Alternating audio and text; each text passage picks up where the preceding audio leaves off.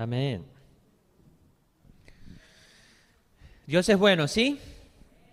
Dios es bueno. Hoy eh, quiero decirles que celebramos un fin de semana de bendición.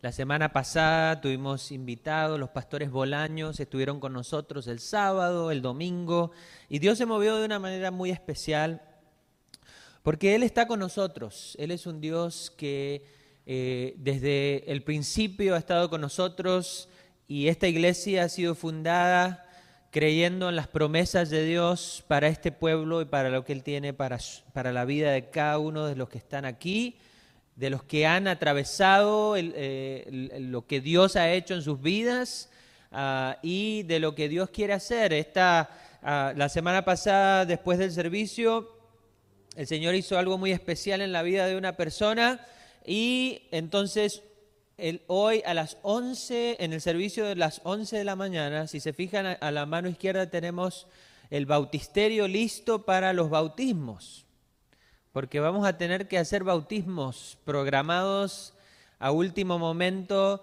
por lo que Dios está haciendo. Así que, ¿por qué no le da un fuerte aplauso al Señor? Amén.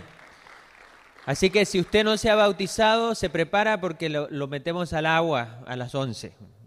Nomás se me queda y habla con Guillermo y sabe qué, lo metemos al agua. Así que vamos a celebrar bautismos. Lo íbamos a hacer el, eh, el día de resurrección, pero lo movimos porque queremos celebrar lo que Dios está haciendo en medio nuestro. Amén. Así que también les recuerdo, les dije la semana pasada que reserven la fecha, el domingo 17 de abril vamos a tener nuestra gran celebración de resurrección el día más importante. Algunos dicen, no, ¿cuál es el más importante? ¿El día de Navidad cuando Cristo nació o el día de, resurrección? Y yo siempre le digo, los dos son importantes, pero hay algo especial cuando entendemos que Jesús resucitó. Y cuando celebramos que Jesús resucitó, porque Jesús resucitó y la resurrección de Jesús nos ha dado la vida. Amén. Él venció la muerte. Así que el 17 de abril solo un servicio a las 10 de la mañana vamos a celebrar, así que no se lo pierda. Esta semana eh, se imprimieron eh, unas tarjetas postales que van a estar yendo a diferentes lugares para invitar y usted también eh, dentro de poco vamos a hacer unos folletos para que usted se lleve y pueda invitar a personas, familiares y amigos para esta celebración. Pero hoy Hoy quiero hablar sobre la serie Sabiduría de Dios y continuamos en el libro de Proverbios y cuando hablamos de sabiduría de Dios y cuando hablamos del libro de Proverbios, entendemos que el libro de Proverbios contiene palabra de Dios. Diga conmigo, palabra de Dios. Palabra de Dios, palabra de sabiduría de Dios, que todos nosotros necesitamos la necesitamos en nuestras vidas. Necesitamos caminar en la sabiduría de Dios, necesitamos aplicar la sabiduría de Dios, necesitamos aceptar, diga conmigo aceptar. Sabe que a veces la sabiduría de Dios está ahí, pero nosotros pues hacemos lo que nosotros queremos. Y Dios nos dice, acá está. Y nosotros, cabezones, ¿Algún cabezón acá? Ninguno, ¿verdad? Están en otras iglesias los cabezones. Cabezaduras. O, como dice la Biblia, duros de servicio. ¿no? Dios era un poquito más sutil, duros de servir. No le decía cabezones, decía duros de servir, de servicio. Pero Dios nos da su palabra, nos da su sabiduría y quiere Él que la tomemos. Cuando meditamos en su palabra, podemos caminar en rectitud. Dice la palabra, podemos tener largos días, podemos ser bendecidos en nuestros caminos, podemos ah, sobrepasar las dificultades de este mundo sabiendo que Dios está aquí. Y por mucho más importante, la sabiduría y el entendimiento divino. Diga conmigo, en sabiduría y entendimiento divino. Divino. La palabra divino tiene que ver con algo que viene de Dios. De Dios. Cuando entendemos que estamos caminando en, el entendimiento divino. Usted sabe que en esta sociedad, en este mundo, le van a tratar de decir cómo pensar cómo pensar acerca de esta situación. Es más, cuando usted ve las noticias, cuando usted ve la telenovela, cuando usted, cuando usted ve los comerciales, están tratando de influenciar la manera en que usted piensa, la manera en que usted entiende las diferentes cosas de la vida. Aún a veces a Dios mismo y la religión y lo que significa la palabra de Dios, eh, tratando de influenciar nuestro entendimiento. Sabe que la única cosa que nos ayuda a entender de una manera divina es la palabra de Dios. Y venir a la casa de Dios a compartir cuando pasamos tiempo en la palabra de Dios o cuando venimos y nos congregamos y pasamos tiempo escuchando la palabra de Dios. Pero allá afuera hay mucha más influencia muchas más horas de donde pasamos horas trabajando, pasamos horas con gente que a veces no conoce de Dios, pasamos horas viendo cosas en la televisión. La influencia a veces de este mundo, de la sabiduría y el entendimiento de este mundo es mucho más amplia que la influencia de Dios. Y por eso es que los hijos de Dios y las hijas de Dios tenemos que hacer un esfuerzo para caminar entendiendo la palabra de Dios, entendiendo el mundo de la manera de Dios. Yo lo que digo es, póngase los lentes de Dios. Ponemos los lentes de Dios y vemos las cosas a la manera de Dios. ¿Estamos de acuerdo? Hoy quiero hablarte y vamos a ir ya eh, en el capítulo 15, 16, 17 y 18. Vamos a avanzar hasta el 18 y hay tanto, mire, si usted tome tiempo para leer esta semana esos cuatro capítulos, le aseguro que va a encontrar muchísimas cosas más, muchísima sabiduría. Cada, cada versículo en estos cuatro capítulos es una palabra de sabiduría para nosotros.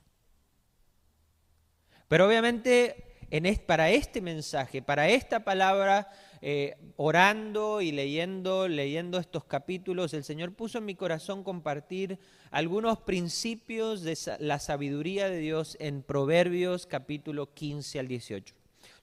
básicamente no voy a hablar de todo lo que dicen esos capítulos, porque entonces estaríamos hasta el 2025. Ahí tenía que... Híjole, pastor. Porque podemos ir capítulo por capítulo, versículo por versículo. Pero lo que quiero hoy es darte lo que Dios ha puesto en mi corazón para nosotros. Ah, y les animo a que los lean tranquilos en casa y que con un cuaderno, con algo, tomen notas, porque estoy seguro que Dios les puede hablar muchas cosas más a través de estos cuatro capítulos. Pero hoy quiero enfocarme en tres cosas, tres principios importantes de sabiduría en estos cuatro capítulos.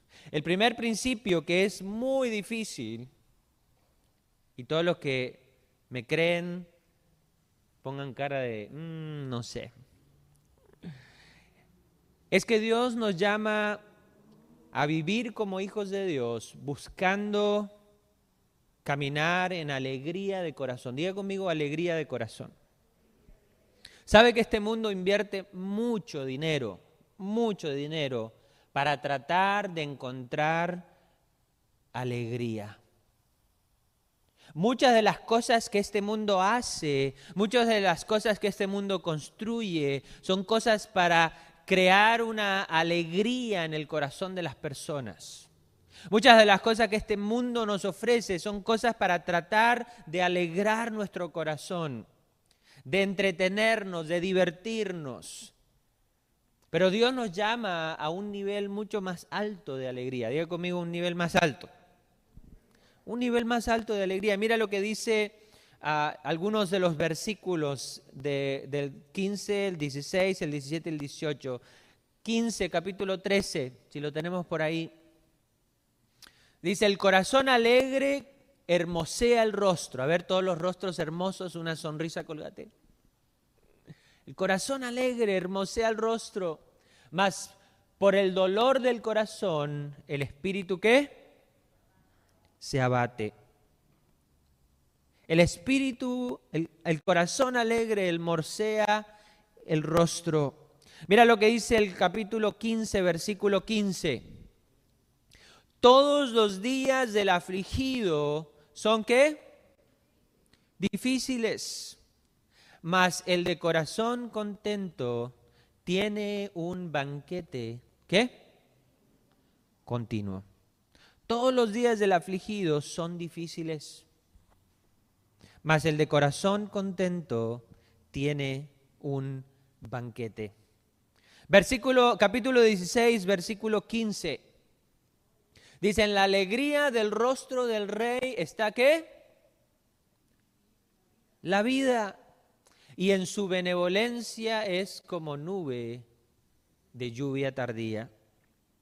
La alegría del rostro del rey. Y en aquellos tiempos, si el rey no estaba contento, ay, ay, ay. Capítulo 17, versículo 22. Dice, el corazón alegre constituye un buen qué? Remedio. ¿Quiere tomarse un remedio? Un corazón contento, cultivar un corazón. Pero ahora, ahora vamos a hablar más sobre esto. Dice más, el espíritu triste seca los huesos. Y después eh, tenemos el 18-14 y dice así, Dice, el ánimo del hombre, el ánimo del hombre, el ánimo, la palabra tiene que ver nuestro estado anímico. Dice, el ánimo del hombre soportará su qué? Enfermedad, mas ¿quién soportará el ánimo angustiado? ¿Quién soportará el ánimo angustiado?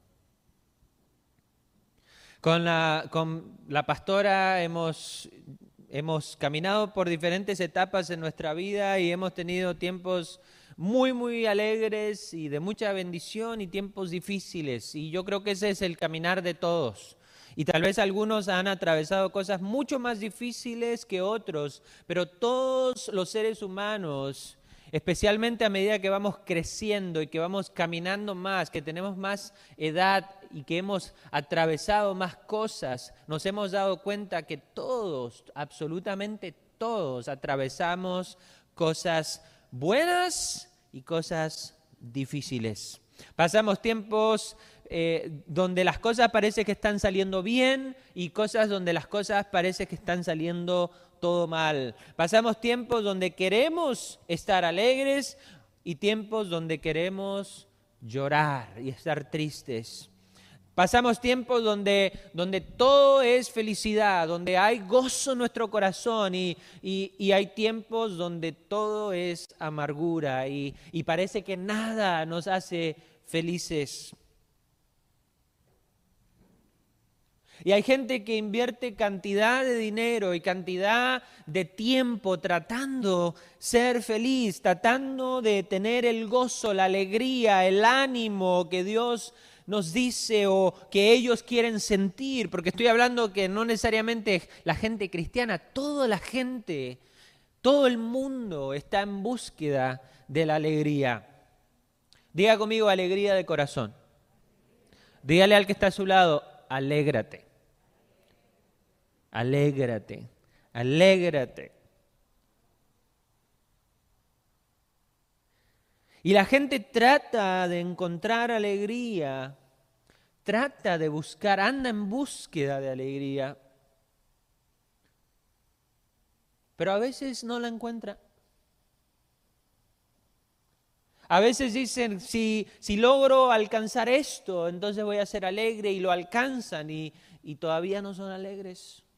A veces dicen, si, si, si estuviera eh, eh, viviendo en este país, entonces sería alegre y llegan a este país y todavía no son alegres. Se quieren volver. Pero acá no pasa, ¿verdad? En, otros lados. Algunos dicen, si, si tuviera los papeles, fuera alegre. Otros dicen, si tuviera los papeles verdes con número de 100. Muchos de esos. Sería alegre, sería feliz. O si tuviera esto, si tuviera aquello, o si me pudiera ir a Hawái. Y todos dicen amén, vamos a ir a un viaje misionero. ¿Puede creer que los estudiantes de la universidad se fueron a un viaje misionero a Hawái? Digo, ay, qué, qué tranza que son. Yo cuando me enteré, ay Dios, pero bueno. Otro grupo se fue al Salvador, ahí andan haciendo la obra de Dios en El Salvador. Y andan predicando en las iglesias y eh, alcanzando al perdido, bautizando. Los otros andan en Hawái ahí, no sé. Les voy a pedir un reporte porque... Mm, Pero pensamos que si vamos a tal lugar o que si logramos aquella cosa o que si tenemos esto o que si tenemos aquello o que si estamos casados o si estamos solteros o si estamos divorciados o si... Eh, eh, siempre hay una manera diferente y soñamos con lo otro para ser felices, para tener alegría.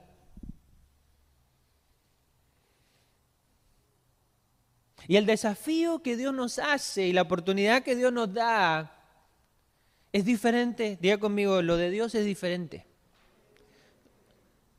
Lo de Dios es distinto. Y por eso es que a veces la gente que, a veces cuando han vagado por el mundo tratando de buscar alegría y cuando a veces llegan a Dios y Dios transforma sus vidas, podemos ver un gozo diferente un gozo, una alegría diferente. Porque la alegría y el gozo no se pueden obtener con las riquezas, con las vacaciones, con las casas, los carros, los negocios, no se obtienen con los papeles migratorios, no se obtienen cuando uno se retira de trabajar y ya no tiene que ir al trabajo, no se obtiene cuando uno duerme y descansa, no se obtiene cuando uno tiene salud física. No se obtiene cuando uno está casado, soltero, viudo, separado. No se obtiene con sexo, pornografía. No se obtiene con una posición laboral o un título universitario. No se puede obtener moviéndose de estado o a otro país. Porque el verdadero gozo y la verdadera alegría provienen de Dios. Y yo pensé que ahí iba a darle un fuerte aplauso al Señor y iba a decir, sí, gol. Dice la palabra que el gozo es un regalo de Dios. Diga conmigo, te doy un regalo. El gozo viene de la palabra charas, del griego, de la raíz charis, que significa regalo o don. Los comentaristas afirman que el verdadero gozo y alegría es algo que proviene de Dios, un regalo de Dios.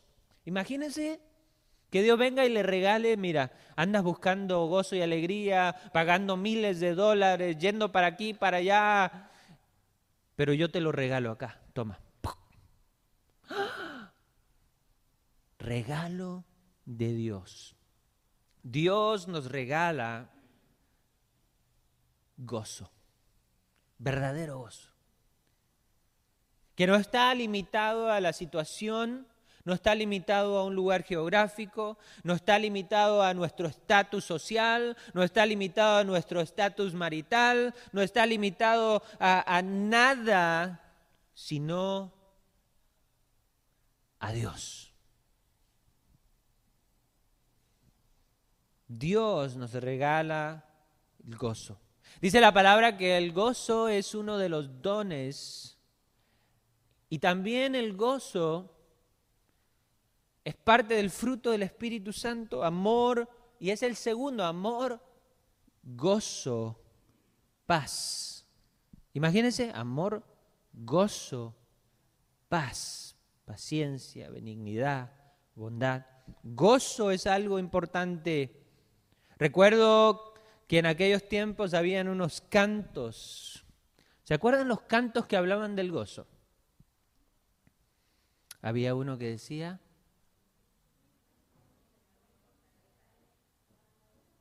A ver, uh, los cantores que tengo, por Dios. ¡Ah! Mira, ahí hay uno, pero ese es de... Qué lindo, ¿no? Cuando estaba preparando esto se me vinieron, se me vino ese, se me vinieron un montón. Del gozo, de la alegría. y la importancia de lo que Dios hace en nuestra vida cuando venimos a los caminos del Señor. Dios quiere regalarte gozo. Dile al que está a tu lado, Dios te regala gozo en esta mañana. Dios te regala gozo. Y si viniste a este lugar con, cansado, cansada, triste, si viniste frustrado, viniste con tristeza en tu corazón, Dios quiere darte gozo. Dios quiere darme a mí gozo, porque el gozo es para todos. Y cuando venga el enemigo a tratar de robarte el gozo, porque el, enemigo lo primero que hace es tratar de robarte el gozo, te trata de robar el gozo, es un ladrón. Cuando venga el enemigo a tratar de robarte el gozo, tú tienes que decir, el gozo del Señor, mi fortaleza es. El gozo y la alegría que provienen de Dios son importantes para la vida de un hijo, de una hija de Dios. Cuando estés caminando en tu caminar con Cristo y te falte el gozo, dile al Señor, Señor, clama a Dios dile al Señor, Señor, restaura mi gozo. Restaura mi gozo, dame alegría en el corazón. Porque es importante, el gozo dice que es medicina. Es como un remedio, dice eh, que, el, que el, corazón alegre es como un buen remedio, más el espíritu triste seca los huesos.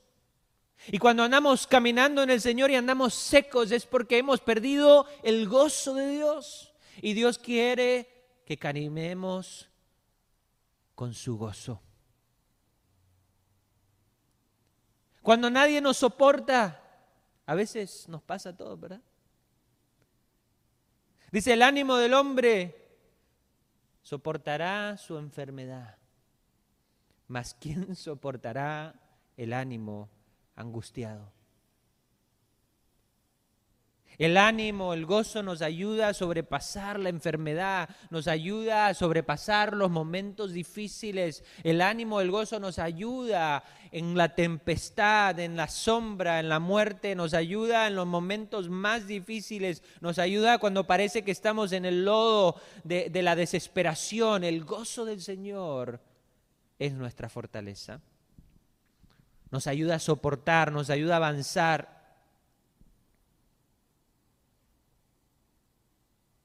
El gozo dice, el corazón contento tiene un banquete continuo.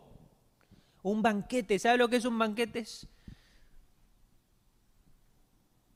alimento y, alegría. Usualmente en la palabra de Dios cuando hay un banquete, cuando, cuando se, y aún en nuestra sociedad, cuando se hace una fiesta, se hace un banquete y es símbolo de celebración.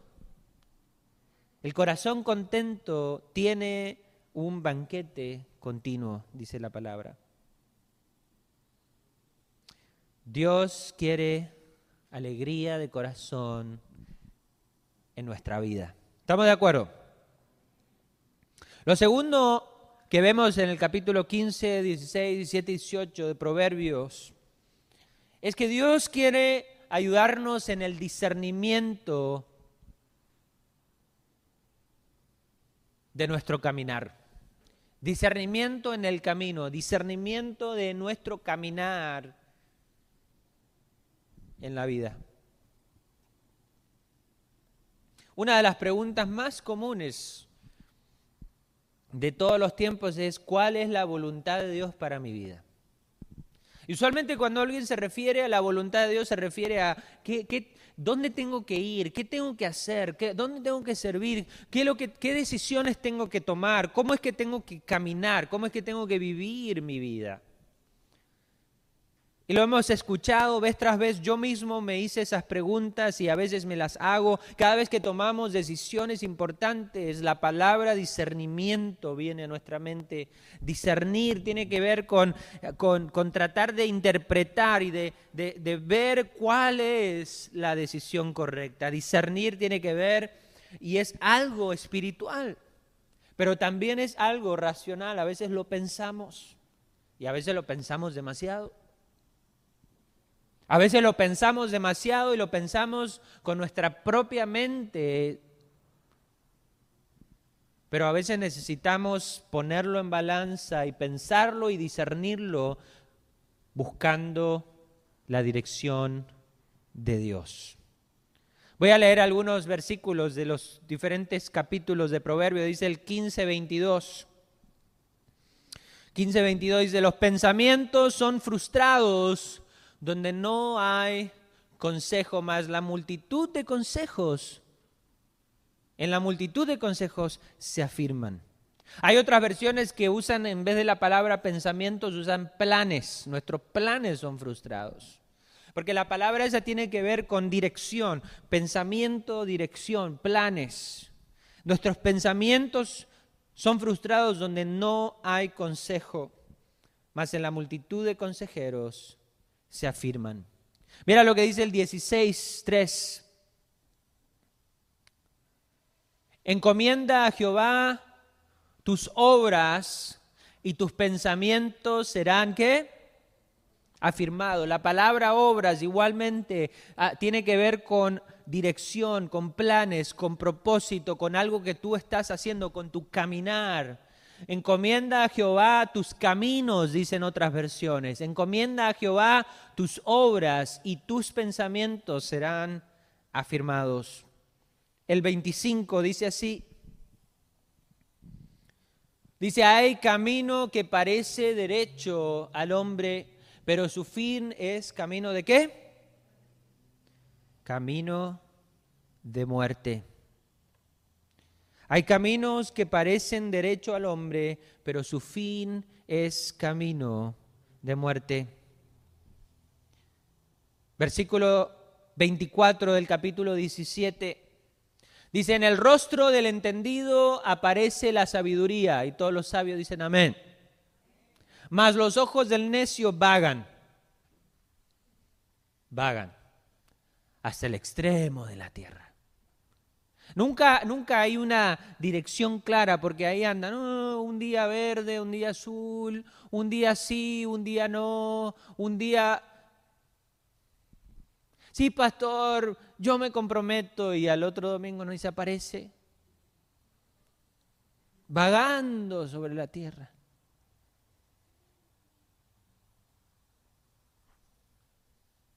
el camino de Dios, discerniendo el camino de Dios, lo que Dios quiere para mi vida, los planes de Dios, los pensamientos de Dios. Mira lo que dice el 18.10.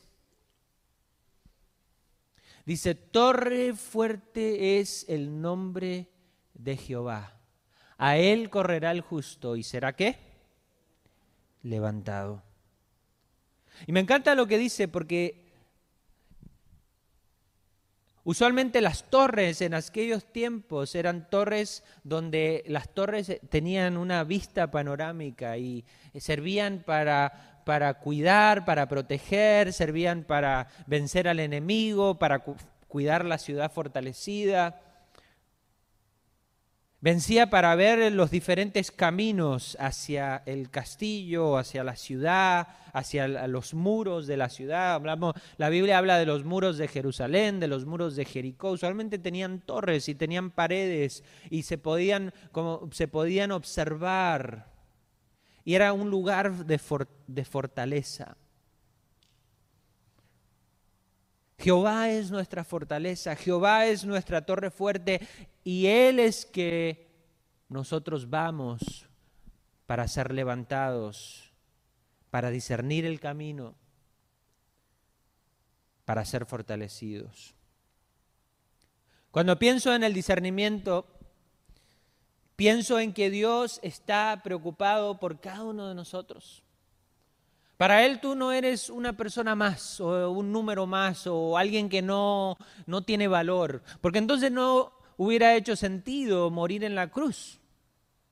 Para Dios tú eres tan valiosa, tan valioso que Él dio su vida en la cruz del Calvario para que tú recibas nueva vida. Y con la nueva vida dice el Señor que nos da nuevos propósitos, nuevos planes, nuevos caminos que ya no miramos hacia atrás, que ya no miramos hacia las cosas pasadas, sino que ahora todas las cosas son hechas nuevas. Y cuando comenzamos a caminar con Dios, venimos de una vida sin Dios, que tal vez sabíamos que Dios estaba allá lejos y que Diosito, ayúdame. Pero cuando Dios transforma nuestra vida y comenzamos a caminar más cerca de Él y nos comenzamos a acercar a Él y Él comienza a llenar nuestra vida de paz, de gozo, comienza a, ayudarnos en todos nuestros caminos, nos abre los ojos a las verdades y a las realidades de esta vida y comenzamos a ver el mundo diferente. Cuando comenzamos a ver el mundo diferente, entonces comenzamos a tomar decisiones de acuerdo a la palabra de Dios. Y cuando comenzamos a tomar decisiones de acuerdo a la palabra de Dios, va a requerir que discernamos, tener discernimiento en cuanto al plan y la voluntad y el camino que Dios quiere que tomemos.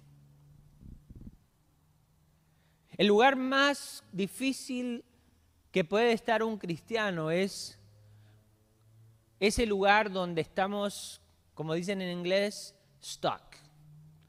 Estamos, eh, ¿cómo lo puedo traducir? Eh, estamos estancados. Estancados. Y no vamos ni para adelante ni para atrás. Y no vamos ni para allá ni para acá. Y tenemos duda de esto y de aquello. Y al final no hacemos nada. Hello. Dios quiere que seamos hijos e hijas, que entendemos nuestra identidad está en Cristo Jesús. Digo conmigo, mi identidad está en Cristo. Antes de todo, tú eres, cuando vienes a los caminos del Señor, tú eres un hijo de Dios, una hija de Dios. En segundo lugar, tú eres alguien importante, di conmigo, pero no, tampoco te creas, o sea, tranquilo. Tú eres alguien importante, eres tan importante porque Él dio su vida por ti. Tú eres alguien que vale, alguien valioso, valiosa. Eres un tesoro preciado, tú eres parte de la familia de Dios, del cuerpo de Cristo, dice la palabra. Y dice que cada parte del cuerpo tiene su función. Diga conmigo la palabra función cada miembro del cuerpo tiene su función. Cuando entendemos que el caminar de Dios tiene más que ver no tanto con lo que yo quiero hacer, sino con lo que Dios quiere que yo haga, con la función de Dios para mi vida dentro del cuerpo de Cristo. Y cómo yo voy a servirle a Dios, no necesariamente cómo Dios me va a servir a mí, sino cómo yo voy a servir a Dios. ¿Cuál es mi función dentro del cuerpo de Cristo? Y al parecer estaban teniendo estas discusiones en la iglesia de Corintios. Porque habla mucho sobre el cuerpo de Cristo. Y al, parecer en, en, la iglesia de Corinto, una iglesia muy fructífera, una iglesia muy rica, una iglesia donde el Señor se movía, pero también una iglesia donde había muchos problemas. Acá eh, no, pasa esas cosas. En, en Estados Unidos, en las iglesias de Guatemala, El Salvador, no hay problemas, ¿verdad? Pero al parecer en las iglesias eh, del Nuevo Testamento habían problemas porque Pablo a cada rato les mandaba cartas para solucionar problemas. Inspiradas por Dios, palabra de Dios, que muchas veces hoy las leemos y muchas veces entendemos que Dios nos habla a través de su palabra.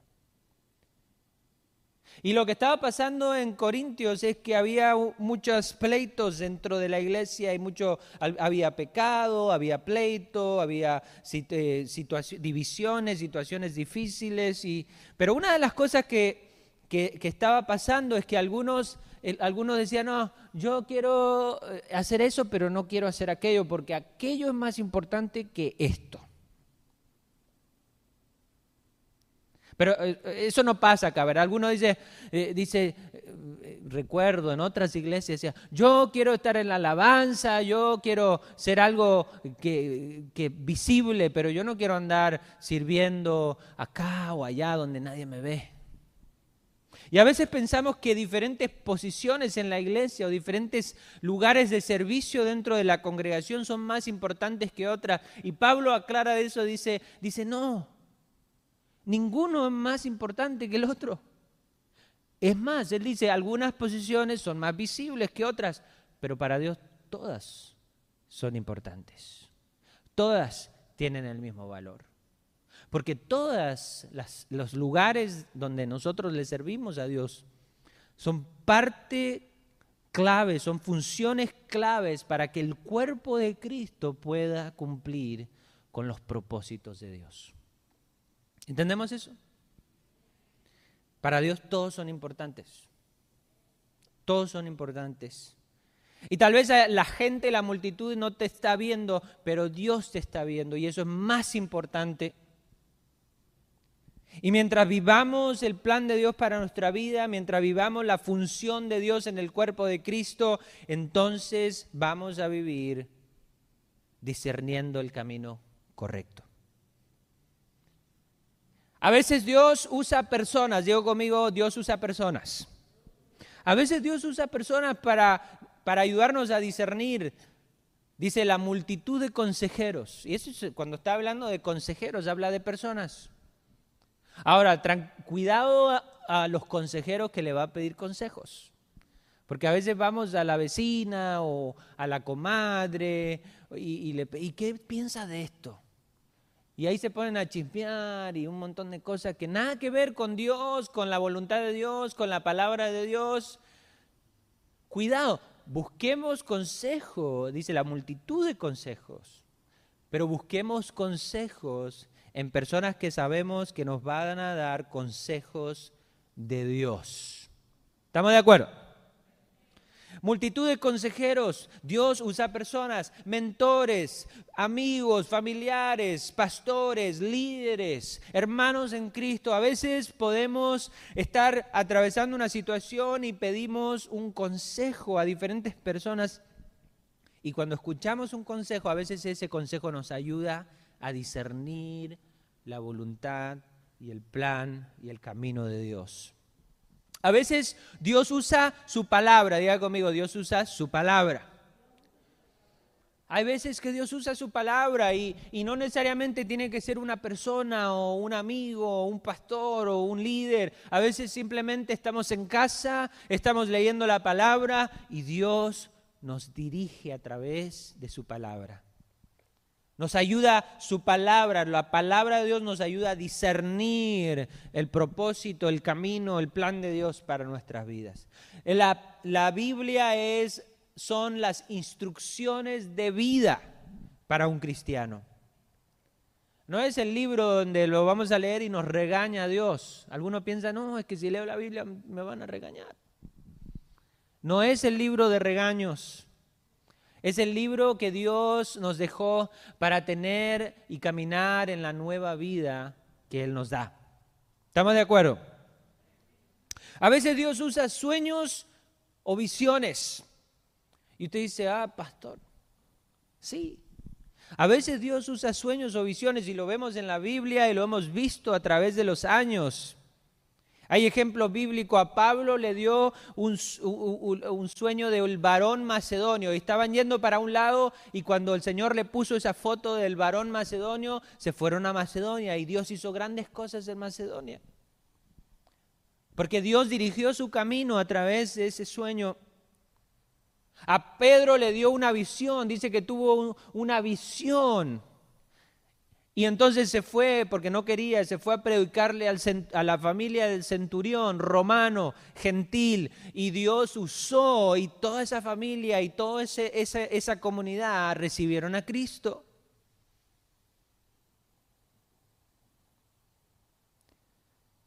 Y podemos ver muchos más. Samuel escuchó la voz de Dios, visiones y sueños. A veces Dios usa esto para dirigir nuestro caminar, para dirigir nuestros caminos. A veces Dios usa momentos específicos, momentos específicos en nuestra vida. Y algunos de ustedes tal vez cuando eran jovencitos o jovencitas o el día que se convirtieron a Cristo o la primera temporada que caminaron con Dios, tal vez vino alguien en un momento, en un servicio, tal vez en una vigilia, tal vez en una reunión de colaboradores, tal vez en un servicio dominical o en un servicio entre semanas, pero alguien oró, habló, habló a ti y alguien dijo una palabra y tú te la has recordado a través de los años. Y tú sabes que esa palabra fue un llamado de Dios a caminar en la voluntad de Él. Yo recuerdo como si fuera hoy, un día que estábamos en una reunión de colaboradores, éramos novios con mi esposa hoy y estábamos sirviendo en el Ministerio de Jóvenes y el pastor hizo un llamado, quienes van a, ni siquiera estábamos pensando, ni soñando, ni queríamos ser pastores. En ese tiempo estábamos sirviendo en la iglesia y de repente el pastor hizo un llamado, quienes querían dedicar su vida al servicio de Dios y estábamos todos con los ojos cerrados y yo y mi novia en ese entonces pasamos en diferentes momentos sin mirarnos aunque yo no podía resistir, porque la quería mirar todo el tiempo. Pero sin mirarnos, pasamos. Y recuerdo un tiempo, después de un año y medio de estar tratando de plantar una iglesia y de sentir fracaso porque parecía que las cosas no estaban funcionando, recuerdo cómo el Señor me puso en la mente y me recordó, y cada vez que íbamos a la iglesia y estábamos alabando al Señor, me recordaba, era como una foto, como una memoria fotográfica de ese momento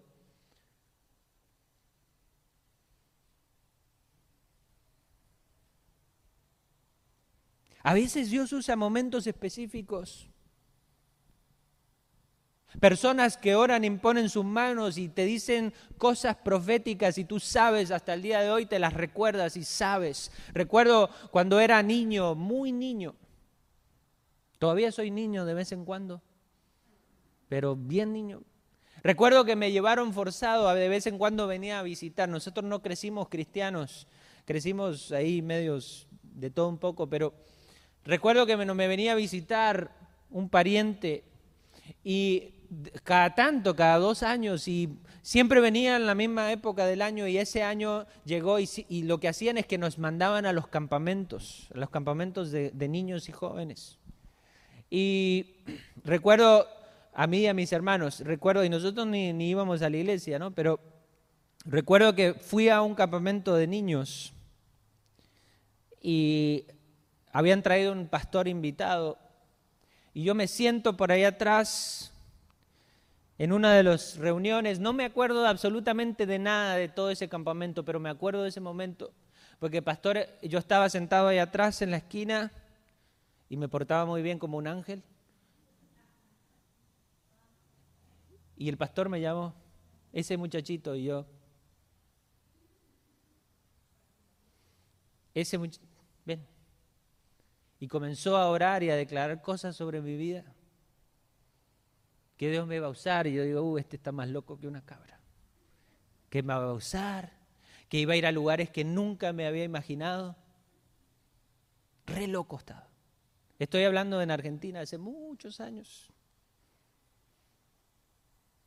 Y a través de los años,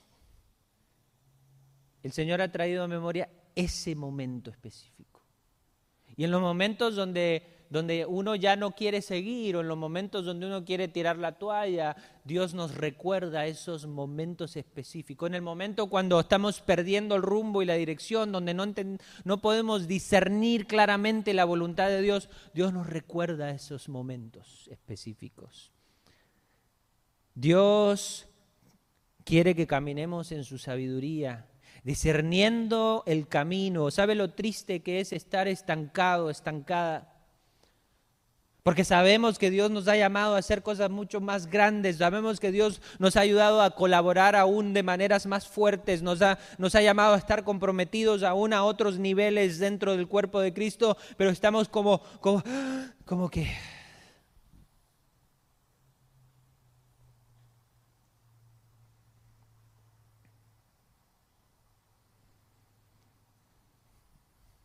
A veces Dios usa nuestros talentos, diga conmigo talentos, cosas que ya sabemos hacer. Hay personas que llegan a los caminos del Señor y, vienen de, sus profesiones. Y a veces Dios usa esos talentos y esa profesión que ellos hacen para el mundo, para, para darle dinero a otros de este mundo, y las usan para las cosas de Dios, para el reino de Dios, para bendecir y para avanzar la obra de Dios. Los lo ponen a, a las manos y al servicio y a la voluntad de Dios. Recuerdo este, este pastor que contó que empezaron a llegar personas de... Tenía una iglesia acá, una iglesia americana en, en Hollywood y le empezaron a llegar algunos de los que escriben historias para, para las, las series y cosas de esas. Y decía, y no sé qué Dios quiere que yo haga con mi vida. Y entonces comenzaron a hablar y, y, comenzó a escribir cosas que pueden ser usadas para el Señor. A usar el talento que ya tiene, que lo están usando en Hollywood o en, en, la, en los, en los lugares de, de, la televisión, pero comenzó a usarlo para la familia y el cuerpo de Cristo. Y a veces Dios desarrolla nuevos talentos. A veces Dios quiere hacer cosas nuevas, comienza nuevos intereses, Aprendemos cosas nuevas con la ayuda de Dios. Recuerdo que cuando yo estaba jovencito, ya les conté de niño, de jovencito, de cuando estaba de novio, ya el pastor, ya párele, ¿no? Pero usualmente no les cuento tantas cosas. La próxima me la voy a pensar más. Después van a decir, ay, ¿sabe qué el pastor?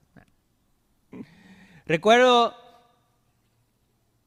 que el Señor un día en acción de gracias, no sé por qué, me puso en el corazón, estábamos, ya en ese tiempo ya éramos cristianos y estamos acá en, este país y estábamos todos en una, en una rueda así hablando de, por qué le damos gracias a Dios y si teníamos alguna petición. Y recuerdo que le dije al Señor que me gustaría comenzar a tocar la guitarra. Y tiene que entender que yo nunca había tocado una guitarra en mi vida. Ni siquiera la había tocado así. Porque algunos dicen, ¿usted toca la guitarra? Sí y van y le hacen así como un chiste, ¿no? Yo ni eso, porque crecimos muy pobres, no teníamos para instrumento de música, nada de eso. Y recuerdo que se oró ese día y, me olvidé de eso. Y después alguien le regaló una guitarra y un cuaderno para aprender a mi hermano, el que es supervisor ahora se porta muy mal. Y recuerdo que ya, ya, en vez de que la practicara y la tocara él, la empecé a practicar y a tocar yo. Re mal, terrible, amargo, como dicen por ahí. Pero ahí andaba yo. Eh. Y recuerdo que fui al, director de alabanza en la iglesia donde acepté al Señor y crecí. Le dije que quería tocar la guitarra, que me aprendí, que quería aprender a tocar la guitarra y me dijo, me dijo, ya tenemos muchos guitarristas, ¿por qué no aprendes otro instrumento? Y entonces, pues sí, había muchos guitarristas muy buenos. Y le hacían Pero yo, jovencito, tenía el sueño de tocar la guitarra.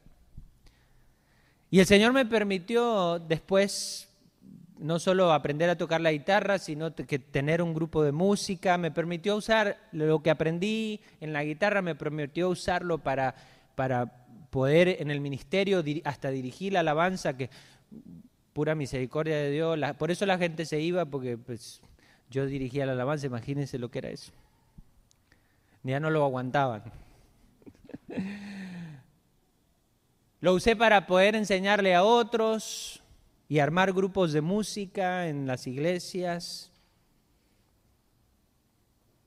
Pero a veces Dios desarrolla nuevos talentos y, tal vez eh, no es el caso de todos, pero a veces Dios desarrolla nuevos talentos.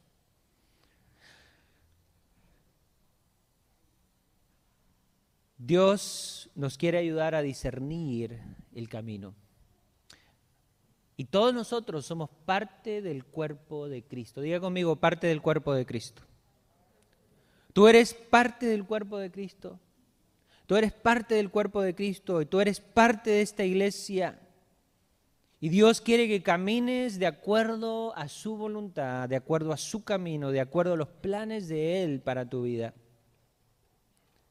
Por último, lo último que voy a hablar hoy es la importancia de entender que hay honra en la humildad. Diga conmigo, honra en la humildad. So, hablamos de la alegría de corazón y la importancia de caminar en alegría de corazón y cómo la alegría de corazón es como medicina y nos ayuda, es un don, es un regalo de Dios para aquellos que caminan con Dios, es parte del fruto del Espíritu Santo. Hablamos acerca del discernir el camino, discernir la voluntad, discernir el lugar donde Dios nos quiere llevar o donde Dios nos quiere usar, cuál es nuestra función dentro del cuerpo de Cristo. Pero quiero terminar hablando de la importancia de que hay honra en la humildad. Mira lo que dice el capítulo 15, versículo 33. Dice, el temor de Jehová es enseñanza de sabiduría y a la honra precede, ¿qué? La humildad. A la honra precede la humildad. Versículo 16, capítulo 16, versículo 5. Dice, abominación es a Jehová todo altivo de corazón, ciertamente no quedará impune. Abominación es todo altivo de corazón. Corazón humilde, corazón humilde y la humildad es honrosa. Versículo 8 del capítulo 16. Dice, mejor es lo poco con justicia que la muchedumbre de frutos sin derecho. Lo poco con justicia que la muchedumbre de fruto sin derecho. 17, versículo 1. Dice, mejor es un bocado seco y, en paz que casa de contiendas llena de provisiones. Y por último, el 18, 12. Antes del quebrantamiento, o antes, algunas versiones dice antes de la caída, se eleva el corazón del hombre. Y antes de la honra es el abatimiento o antes de la honra es la humildad. Una de las cosas centrales en el Evangelio es la obra de Jesucristo, lo que Jesús hizo en la, cruz. Lo que hablamos de, la resurrección es lo que hablamos de, que la resurrección de Jesús nos, nos, da vida a nosotros, nos abre acceso a la eternidad, al perdón de pecados. Algo central es que Jesús se humilló. Diga conmigo, Jesús se humilló. Lo que la, palabra de Dios habla en Filipenses, eh, lo que es el, el, concepto de kenosis, donde se humilla a Jesús, se despoja, se despoja de sí mismo, se hace, toma forma de siervo, toma forma de hombre y camina en el plan de Dios hasta la muerte, muerte de cruz. Siendo rey y señor, siendo creador, siendo alguien poderoso, dice la palabra es todopoderoso, siendo alguien omnisciente, todo lo sabe, omnipresente, está en todas partes omnipotente, todopoderoso, el Rey y Señor, el Alfa y la Omega, el principio y el fin, el Creador de los cielos, de la tierra, desciende en forma de bebé. Se humilla convirtiéndose en su creación.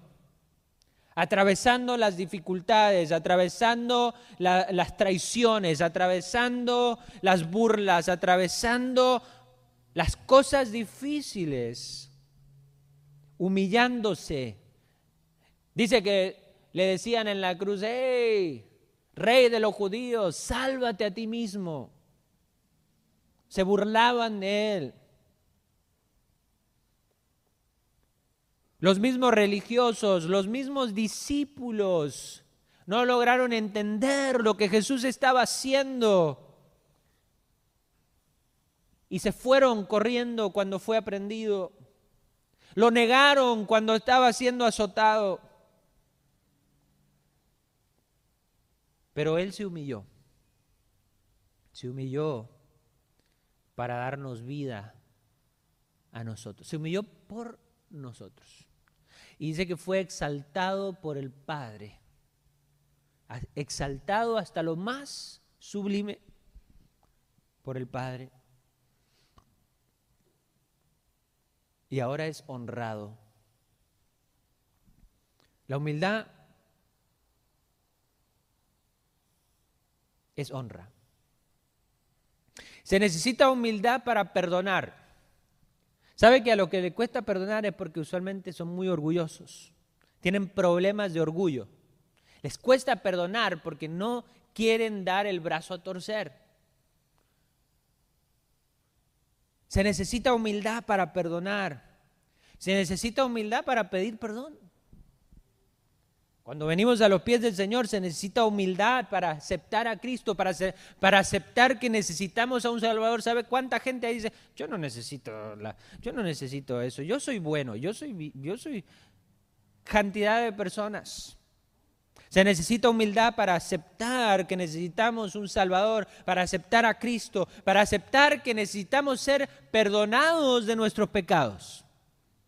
Se necesita humildad para servir a otros. ¿Saben cuánto? Y pasaba en el Nuevo Testamento y pasa en todos lados. Nos gusta que nos sirvan porque es algo de ser exaltados. Cuando alguien es servido es alguien que es exaltado. Pero no nos gusta servir porque la servidumbre tiene que ver con la humildad.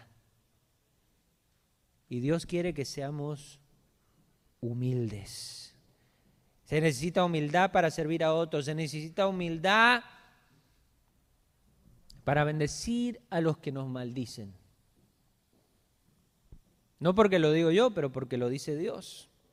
Bendecir a aquellos que nos maldicen. Orar por aquellos que están totalmente perdidos en sus delitos y pecados, que están totalmente confundidos, que están totalmente en contra de las cosas que a veces nosotros creemos. ¿Cómo podemos orar por ellos? Bendecirlos y comenzar a orar para que Dios transforme sus vidas y sus corazones. Se necesita humildad para obedecer la palabra de Dios. Es más fácil hacer lo que nosotros queremos, pero se necesita humildad para obedecer a Dios, para someternos bajo la voluntad de Dios, para cumplir con lo que Dios quiere que cumplamos. Se necesita humildad para respetar a otros, se necesita humildad para aceptar ayuda. Aún para aceptar ayuda se necesita humildad. Se necesita humildad para estar contentos en lo poco o en lo mucho. Se necesita humildad para bajarnos de posición o ser segundos. Todos quieren ser primeros, ¿se dio cuenta? Todos quieren ser primeros. Se necesita humildad para ser segundos y ser buenos segundos o ser buenos terceros. Trabajar en colaboración, trabajar en unidad. El problema que estaba pasando en la iglesia de Corintio era precisamente eso. Ninguno quería estar sirviendo en áreas porque todos querían ser servidos. Se necesita humildad para reconocer nuestras faltas y debilidades. Una de las cosas que hago mucho en la universidad es que trato de ayudarles a los estudiantes a pensar en cómo podemos mejorar. Y sabe que para mejorar tenemos que evaluarnos a nosotros mismos. Evaluarnos áreas que necesitan mejorar. Y hay toda una rama de estudios en, el ámbito de negocios que se habla mejora continua. Es un, es un proceso donde las organizaciones se autoevalúan constantemente para mejorar. Y es un proceso que tenemos que aplicar nosotros no solo a nuestra vida, pero a, lo que nosotros vivimos. Pero nos cuesta identificar las áreas débiles. ¿Sabe que esa es una de las, de las clases, de, las secciones de la clase más difíciles? Porque, porque a veces tienen que escribir y tienen que reflexionar en las áreas débiles y, y les cuesta poner áreas débiles y hablan de cosas, ah, es fácil para ellos hablar de las cosas fuertes, porque les hago reflexionar en que escriban las áreas fuertes y las áreas débiles. Entonces me escriben una cosa así de las áreas fuertes y después un renglón chiquitito. Si es que lo ponen sobre las debilidades. Nos cuesta Pero reconocer y evaluar nuestras debilidades nos ayudan a mejorar. Esas son las áreas que tenemos que trabajar. Esas son las áreas que hay que aprender, crecer, invertir. Y vamos a ser mucho mejores. Pero requiere humildad. Se requiere humildad para aceptar las críticas. Pero es bien fácil ser criticones. Acá no hay ningún criticón, gracias a Dios, porque lo sacamos corriendo. Ah. Pero se requiere humildad para aceptar las críticas. Se requiere humildad. Pero sabe que Dios recompensa la humildad. Dice la palabra que los humildes serán enaltecidos y los que se exaltan serán, ¿qué? Humillados. Pero ¿sabe cuál es el problema? El centro del problema es que este mundo apremia y celebra el orgullo, el reconocimiento, los éxitos, las riquezas, lo material, las posiciones, la justicia personal. Queremos, oh, yo, yo, justicia para mí. Aunque el otro no importa, que se muera el otro, pero para mí sí. Los derechos del individuo, Oh, que los bebés no importa, hay que abortarlos porque es, es mi derecho. Es para mí, es para que yo sea feliz. Los beneficios propios, este, este, esta sociedad, este mundo celebra el individualismo, los beneficios propios, el bienestar y la gratificación personal. Y todo eso está basado en orgullo y en exaltarse a uno mismo, es exaltar el ser humano el individual. Y Dios nos llama a humillarnos ante Dios y dejar que Él nos exalte. ¿Estamos de acuerdo? Lo más problemático es que nos cuesta entender que la humildad es algo honroso y que trae beneficios de Dios. Pensamos que ser humilde es ser medios tontos. Y tenemos que cambiar eso porque la humildad es algo, dice, sean como yo, mansos y humildes. Jesús mismo dijo, sean mansos y humildes. Y yo los haré, ¿qué? Descansar. ¿Por qué no te pones de pie? Vamos a cerrar en este día. Quiero que oremos por tres cosas. Mientras el grupo pasa, vamos a orar por tres cosas gozo de Dios en nuestros corazones, discernimiento de la perfecta voluntad de Dios y aprender a caminar en humildad y paz. Y quiero que hagamos esto. Hace unas cuantas semanas hicimos los círculos de oración.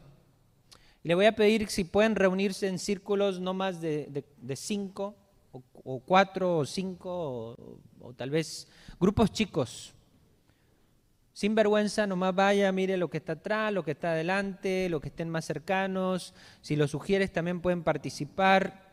Y vamos a orar por estas tres cosas específicas. En grupos, círculos de oración.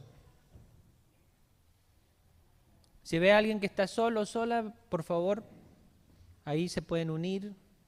Sin vergüenza, sin vergüenza. Los sugieres, participen, por favor, también. Eso. La palabra de Dios nos llama a orar los unos por los otros. Tome tiempo para orar por estas tres cosas específicas. gozo de Dios en nuestros corazones, discernimiento de la perfecta voluntad de Dios, caminar en humildad y en paz.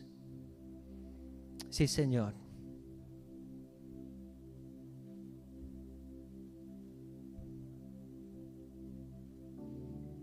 Señor, llénanos de paz, llénanos de humildad.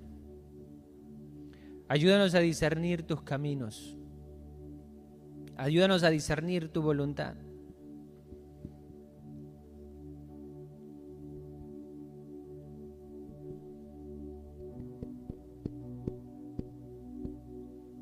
Sí, Jesús.